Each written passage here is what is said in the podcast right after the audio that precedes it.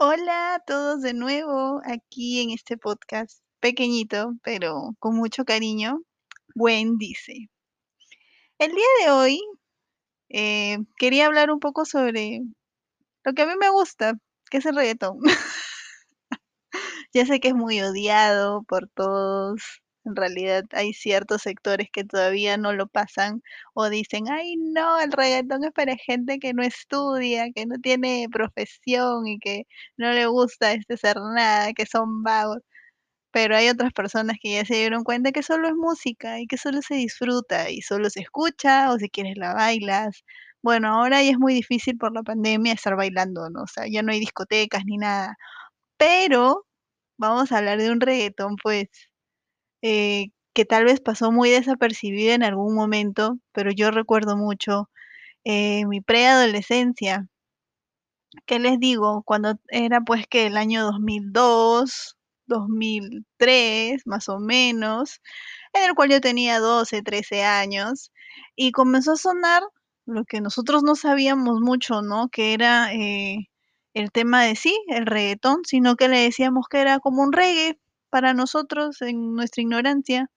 Era como un reggae y ibas a las fiestitas con luces psicodélicas, que en esa época pues eran lo máximo y si tu amiga o tu amigo tenía en su fiesta luces psicodélicas, pues era pudiente. y si tenía cortadora, uff. Y si tenía humo, uff. Y si tenía burbujas, peor todavía. Ya, ese era, no sé, sus padres eran narcos. bueno, esto me trajo muchos recuerdos porque escuché una canción de Tres en Boom. Yo sé que tal vez aquí no se vaya a escuchar. Eh, en realidad soy nueva en esto, no sé cómo poner música aquí para que puedan escuchar o yo qué sé.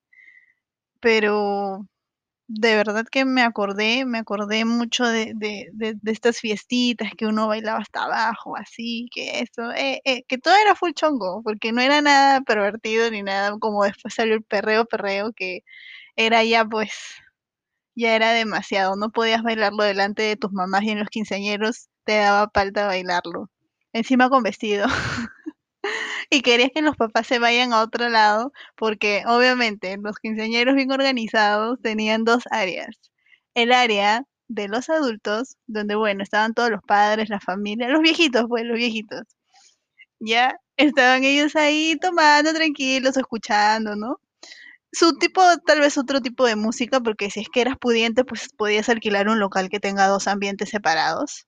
O si no, pues tenían que estar a un lado muy recóndito en el cual no te vean, ¿no? Mientras tú estás ahí chongueando y perreando, bueno. Bueno, si no tenías esa suerte, por ejemplo, yo que no tuve quinceañero, pero tuve dos fiestas, o sea, una que me organizaron mis patas y otra pues que fue full familia nada más, que fue tipo una ceremonia chiquita, ¿no? Pero bueno, en fin, esa es otra historia que tal vez en otro podcast lo vaya a contar porque mi quinceañero sí fue un poco extraño, pero bueno, lo recuerdo con mucho cariño igual. Como les decía, por ejemplo, el reggaetonix, tal vez se escuche que empezaba de esa forma y cuando tú escuchabas eso sabías de que venía el reggae reggae reggae reggaetonic y automáticamente tenías que sacar a alguien a bailar. Bueno, no sé si acá hay copyright, no sé cómo será esto, pero ese era, para esa época era, uff, lo máximo. Inclusive salieron en María Pita y Timoteo, o sea, era como que era súper chévere bailarlo porque era full chongo, no era nada perversión. salieron en María Pita y Timoteo, tú veías ahí a los payasitos, a Plumilla, al otro payasito, no me acuerdo sus nombres, bailando de lo más normal. Pero bueno, son cosas. Tres en Sibún, por ejemplo, eh, creo que se quedó en el olvido. De ahí solamente se rescató a Calé, que hasta ahorita sigue haciendo cosas que canta para mí muy bien. Es uno de los eh, chicos que cantan reggaetón peruanos que tiene una voz muy bonita. Que tal vez si la sigue explotando, tal vez llegue a los productores eh, adecuados, pues pueda hacer un boom, ¿no? Tal vez. Porque sí lo ha sido con DJ Peligro, creo que se juntó, no sé. DJ Brian Flow o algo así, no lo sé. No estoy muy informada de eso, pero Calé me gusta mucho. Tiene una voz muy chévere, que sí promete, promete de verdad. Y, y de repente yo en mi ignorancia, pues no, como no lo sigo tanto tampoco, de repente sí es full fama, tiene de repente full canciones que yo no he escuchado, pero para mí es como que todavía le falta, no sé, surgir más, ¿no? Tal vez. No sé, estoy hablando así porque en realidad hablo desde, desde que no sé mucho. Pero bueno, él, por ejemplo, y obviamente, ¿no? Ataque Rasta. O sea, ¿cómo me voy a olvidar de Ataque Rasta? Tú lo que pones reggaetón peruano en YouTube y ahí mismo lo primerito que te va a salir es tra, traviesa, traviesa, tra, tra, tra, traviesa, traviesa, el traca, traca, tra, de Ataque Rasta. Ya pues, eso que no lo ha bailado. Ah, y sobre todo los pasitos, al menos en los chicos, los pasos prohibidos, que eran full tipo, este, no, no sé si es impro así, pero era full rap, tipo rap, con las piernas para arriba, saltando para abajo y te dabas la vuelta y que por aquí, que por allá. Este, era muy chévere, a mí me encantaba ver cómo bailaban, de verdad. No era nada como decían, ¿no? De, de, de, ese tema de que, ay, que no, que se pegaban. No, era tres metros bailando, chongueando, yéndote para abajo tú sola, con tu pareja.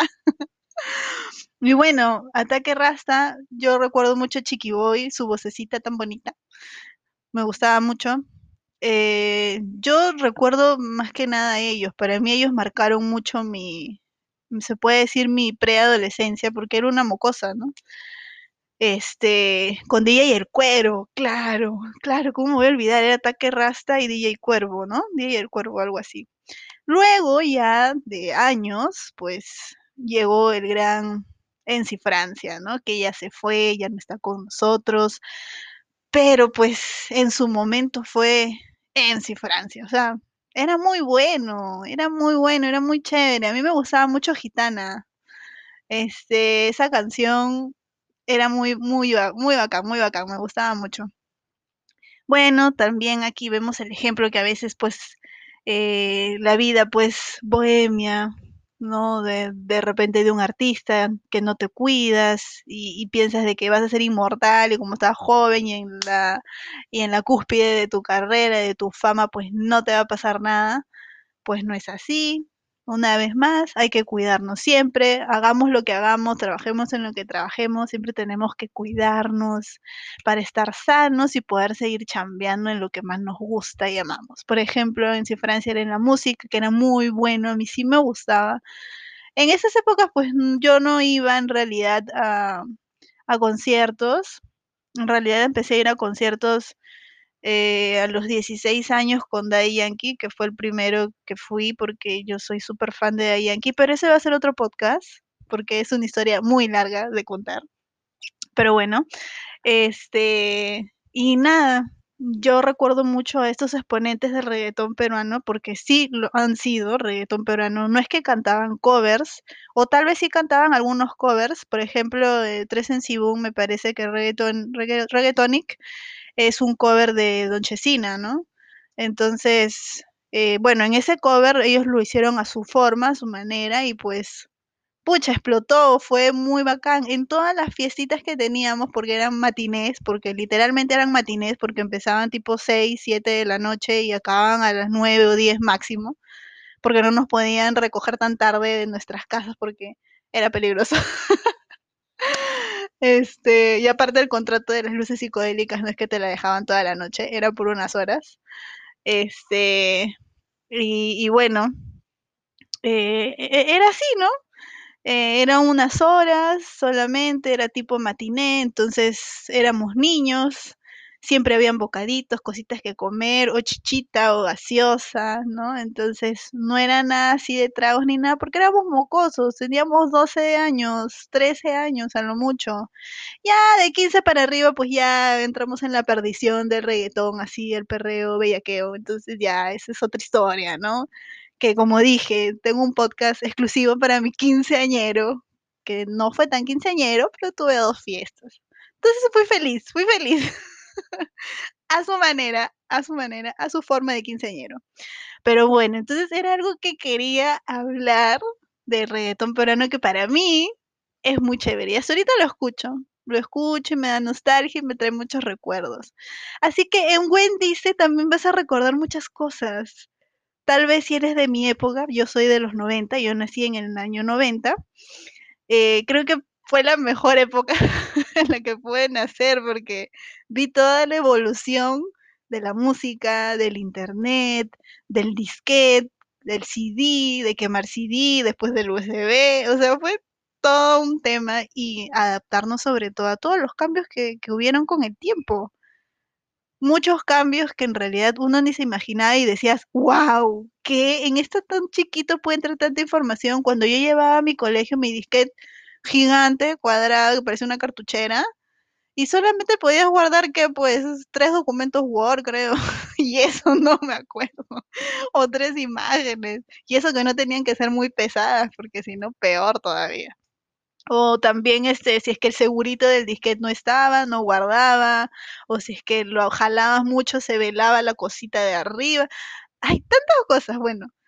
Esa fue una buena época. Para mí, al menos yo estoy muy feliz de, de haber nacido en esta época de los 90, 2000 y tener 30 años a mucha honra, muy orgullosa, bien llevados, creo yo. Bueno, obviamente que me faltan muchas cosas por hacer, Dios mediante me dé vida y pueda, pueda cumplirlas todas. Tengo un hijo, fui mamá muy joven, que eso también va a ser un tema para otro podcast, porque hay muchas mamás jóvenes y, todo lo que conlleva eso, ¿no?